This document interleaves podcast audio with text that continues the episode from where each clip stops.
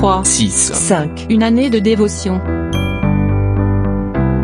Ma famille et moi, nous servirons le Seigneur, nous dit Josué chapitre 24, verset 15.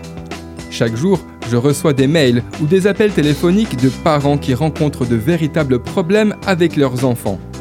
Ils me font part de leur profonde tristesse en constatant l'état pitoyable où ils se trouvent.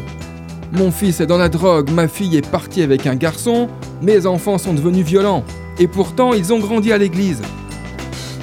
Ainsi parle l'Éternel. Retiens tes pleurs, retiens les larmes de tes yeux, nous dit Jérémie chapitre 31 verset 16. Devant ce monde aux multiples influences destructrices, ne vous alarmez pas. Rien ne doit changer votre vision à l'égard de vos enfants, ni venir altérer votre conviction que Dieu tient leur vie dans ses mains puissantes. Il sait exactement de quelle manière et à quel moment il va intervenir dans leur vie. Faites-lui confiance, il est toujours à l'heure.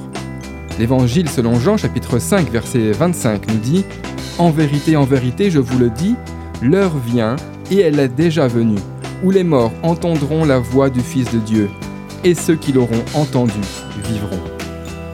Ayant six enfants, vous conviendrez que les raisons d'inquiétude ne manquent pas. Néanmoins, j'ai pris une décision il y a bien des années, et je la réitère chaque matin. Ma famille et moi, nous servirons le Seigneur. Josué chapitre 24, verset 15.